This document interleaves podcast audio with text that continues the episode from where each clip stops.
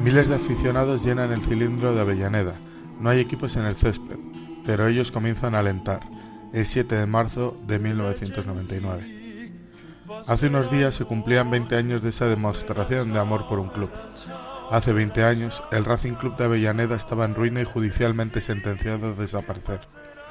Unos días antes, Liliana Ripoll, la síndaco concursal, pronunciaba una frase que todavía hace estremecer a los hinchas de la academia. Racing Club, asociación civil, ha dejado de existir. Ella era la persona que mejor sabía cómo estaba el club, ya que un año antes el juez Gorostegui había decretado el concurso de quiebra para Racing. Liliana Ripoll hacía frente a una sentencia por parte del juez de la Sala Segunda de la Cámara de Apelaciones de La Plata, quien ordenó la clausura y liquidación de los bienes del club.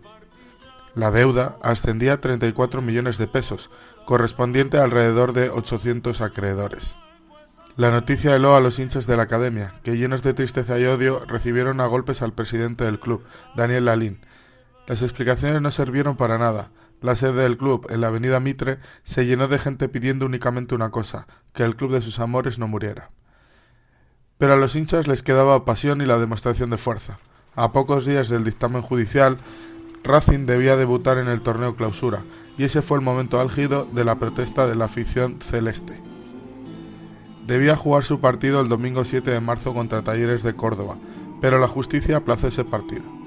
A la hinchada le dio igual, el cilindro se abrió y los aficionados inundaron el campo. Pocos días después, la justicia les permitió seguir jugando el clausura y por fin, en 2008, lograron salvar la quiebra. Por eso, el 7 de marzo, el Racing festeja el Día del hincha, porque fue el hincha quien salvó a la academia.